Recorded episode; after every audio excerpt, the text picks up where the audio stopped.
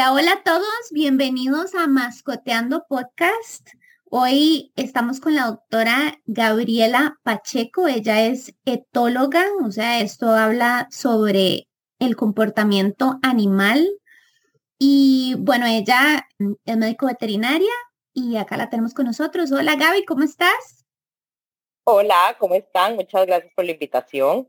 Ay, no, yo feliz de tenerte por acá y es que vieras que hay un tema que, que me ha estado dando vueltas en la mente y sobre todo porque hace poco hubo un caso que, bueno, ahora hablamos un poquito de eso, pero se me viene a la mente el tema de las razas potencialmente peligrosas. ¿Qué pensás de eso? Ok, te voy a explicar un poquito de dónde viene todo ese tema en temas de legislación y demás y qué han dicho los estudios. Hay países que tienen listas de razas potencialmente peligrosas, ¿verdad? Y estas listas han ido cambiando con los años. ¿Por qué? Porque también depende de la popularidad de la raza. Cabe notar que Costa Rica no tiene lista, ¿ok? No hay lista en Costa Rica. No, por ejemplo, yo la legislación que en cuanto a lista de razas que más manejo es la de España, porque ahí fue donde estudié, entonces se habló mucho de este tema digamos, para que te des una idea, hubo un tiempo en que el dálmata, hace como unos 15 años, estuvo entre la lista de los potencialmente peligrosos. ¿Por qué es esto? Porque hubo un tiempo en que los dálmatas estuvieron mucho de moda y esto sube la cantidad de ejemplares que hay en la población. Por ejemplo, probablemente si ahorita nosotros hiciéramos un análisis de los perros que más han mordido, es probable que en la lista puedan estar perros como Bulldog francés, Pastor Malinois. ¿Por qué? Porque hay más ejemplares, porque son unas razas que están de moda. Entonces, ¿es la raza en sí o es el número de perros? ¿Tiene algo que ver la raza, verdad? Todo eso es lo que nos tenemos que preguntar. Claro, completamente. Y lo que decís, puede que esté un poco guiado más por estadística que como la raza como tal. Exactamente. Entonces, digamos, en Europa, varios países han quitado esta ley, o sea, ya no tienen lista de razas. ¿Por qué? Porque ya cuando se ha estudiado temas de agresión, se han dado cuenta que la agresión en sí tiene un índice de heredabilidad, que así se llama, muy bajo. En realidad, el índice de heredabilidad es de un 0.2, o sea, quiere decir que solo un 20% de ese carácter se transmite, digamos, genéticamente. El 80% depende de todo lo demás. Periodos de socialización, primeras etapas de vida, crianza, educación, etc. Entonces, como puedes ver, no podemos juzgar la raza, porque no, no tiene que ver con la raza. ¿Qué? O sea, estoy impresionada con ese porcentaje que me estás diciendo, porque sí, mucha gente pensaría que es principalmente lo que se hereda y el resto es como X, pero entonces acá la importancia es de cómo lo educamos, de los dueños que tiene, del periodo de socialización que tuvo, su entorno, o sea, todo esto influye mucho más. Totalmente. Por eso es que, digamos, ya ciertos países un poquito tal vez más avanzados como Suiza han quitado esta ley, o sea, lo han dejado de hacer por, por lista de razas, porque sabemos que la raza, como te digo, al final no tiene nada que ver, y lo que se ha hecho es obligar a las personas que quieren tener un perro, tienen que sacar como una licencia. Para obtener esa licencia de tener un perro en tu casa, sea el que sea, sea pequeñito, sea grande, sea de raza, no sea de raza, tenés que cumplir con ciertos cursos teóricos de comunicación canina, de necesidades básicas, y luego tenés que llevar un curso práctico de educación básica. Si vos cumplís eso, tener la licencia y poder tener un perro en tu casa. Si no, no se puede. Hace un filtro, ¿verdad? Totalmente, o sea, suena maravilloso. Entonces lo que se ha visto es que al hacer esto hay menos perros en abandono, la gente se lo piensa dos veces, o sea, si en serio quieren tener un perro, van a implicarse en todo este asunto, ¿verdad? Y además, o sea, van a ser perros que van a venir muy bien socializados y educados, porque ya la gente tiene todas estas bases, entonces hay menos problemas de agresión y de conducta. Entonces, ¿qué funciona realmente? Tener en una legislación una lista de razas que es cambiante según las modas o realmente irnos a la raíz de donde están los problemas, ¿verdad? Completamente.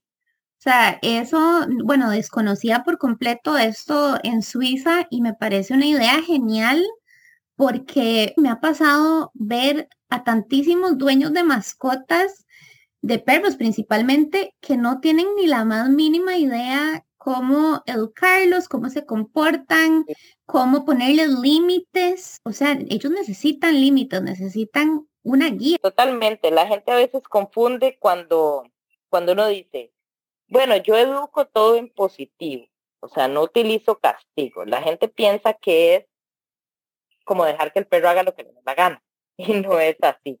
Los límites siempre están. O sea, lo que pasa es que los límites son cambiantes de familia en familia.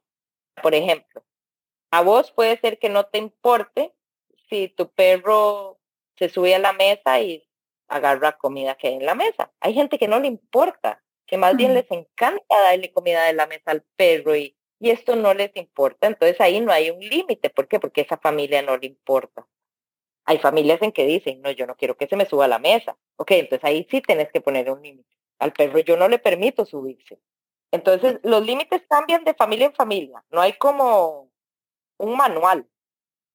Claro. Sí, no hay un manual, pero sí deben haber como algunos límites básicos que nos pueden ayudar a tener una mascota como un poco más controlada, o sea, como menos agresiva, no sé, menos potencialmente peligrosa. Ahí lo que tenés que hacer es tener muy buena socialización, saber un poco de comunicación canina, porque aquí vamos, los temas de agresión, siempre se lo digo a la gente, o sea, un perro no es agresivo. El perro es agresivo ante circunstancias eh, puntuales, no es agresivo 24/7. Y hay siete tipos de agresión diferentes. Y un mismo perro puede tener una o puede tener las siete. Cada una se trata diferente, cada una tiene motivaciones diferentes. Los temas de agresión también van unidos a temas de salud. Entonces muchas veces hay enfermedades que me dan problemas de agresión claro, y, y ya habíamos conversado de esto en un episodio anterior, recuerdo. Ajá, es muy amplio el tema de agresión. Entonces, digamos, yéndonos al caso de esto que pasó de un perro que atacó a un niño y, lo mató desafortunadamente. ¿Qué pasó ahí? Mm, yo no lo sé porque yo no tengo ni el historial etológico ni médico del perro, ¿verdad? Entonces no sé realmente qué pasó. Lo que pasa es que la gente a veces culpa al perro, hay gente que culpa a la familia. Yo creo que aquí no es de buscar culpables, es de ver qué pasó para evitar que a otra persona, a otra familia le vuelva a pasar esto. Eh, como te digo, eh, en este caso yo desconozco, no, no tengo el historial del perro, ni los manejos de la familia, ni nada, entonces no puedo opinar en este caso. Específico. Es complicado por eso mismo, ¿verdad? Porque cada perro, cada paciente es un mundo diferente y como decís, o sea, lo pueden estimular o detonar diferentes cosas que si no conocemos a nuestro perro no vamos a saber.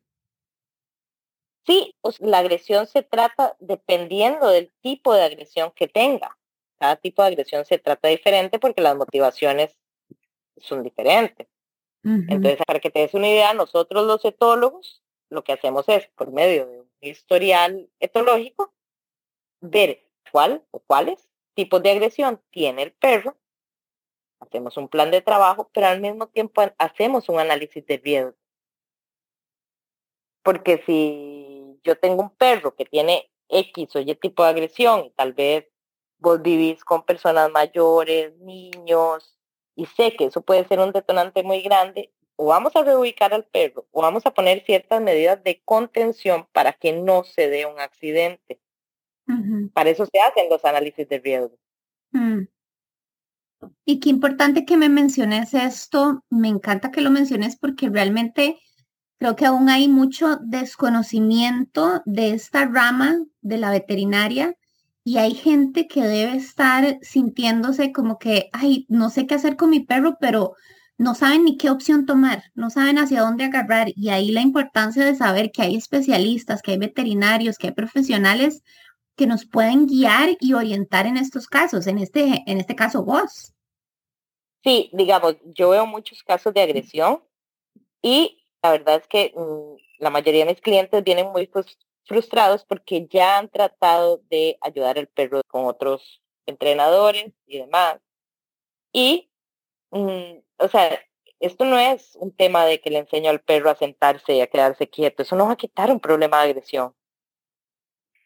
Entonces ya han tratado de usar diferentes métodos, el perro sigue igual o peor. Entonces siempre les digo, cuando es un problema de agresión, que es algo tan serio, tienen que ver que las mordidas en perros es un tema de salud pública. O sea, es algo que pasa muy comúnmente, que llega mucho a los hospitales y que el, Estado de todos los países invierte mucho dinero en. Entonces es un tema de salud pública humana. Sí, de todos. Ajá, entonces es un tema bastante serio, en el cual siempre les digo, busquen la ayuda de un etólogo veterinario, porque en temas de agresión también la parte médica es clave y esencial. Completamente. Hay enfermedades metabólicas que te pueden dar un problema de agresión eh, fuerte y que la enfermedad aún su único signo es la agresión. No tiene ninguno de los signos que normalmente vemos en perros que tienen esta enfermedad metabólica, por ejemplo. Increíble. Y como nos habíamos comentado en un episodio pasado, que esto puede desarrollarse, o sea, no necesariamente tiene que ser un perro adulto, puede ser hasta desde cachorro, desde joven, que empieza a demostrar esta agresividad y viene siendo un problema médico. Claro, totalmente.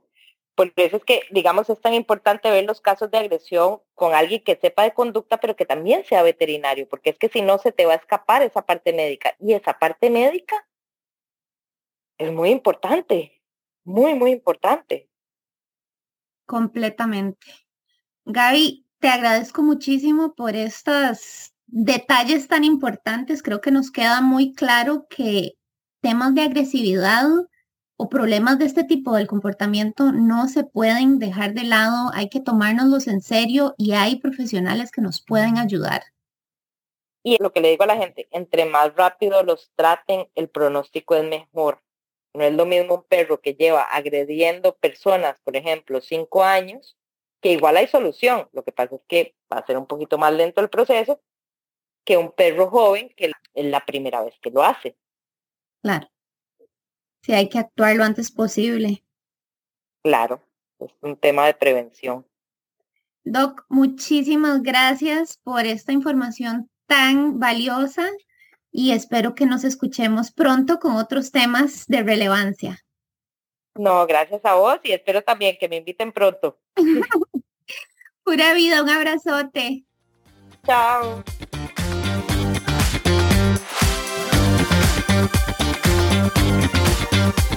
you